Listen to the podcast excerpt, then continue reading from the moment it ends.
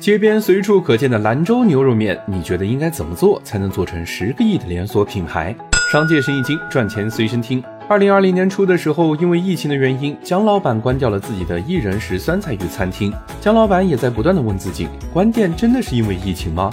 同样受疫情影响，为什么隔壁的面馆生意照样火爆呢？他发现真正的原因其实是因为酸菜鱼品类单一，适合做快餐。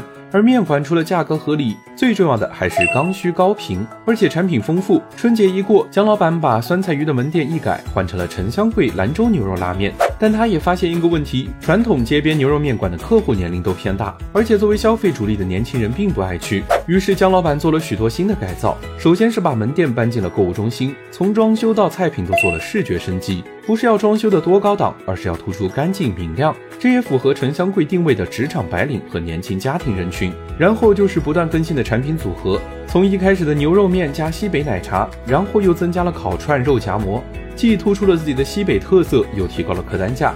最重要的是跟上了用户喜新厌旧的消费习惯。中国市场有太多有品类没品牌的行业，如果你也想在这样一个行业做大，有三件事情是必须要做好的。第一是标准化。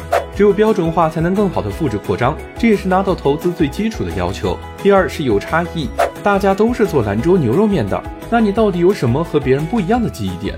比如都是做火锅的，海底捞差异化的记忆点就是服务好。第三才是品牌，你的目标用户喜欢什么，就把你的品牌做成什么样。品类可以锁定用户需求，但品牌才能影响用户的选择。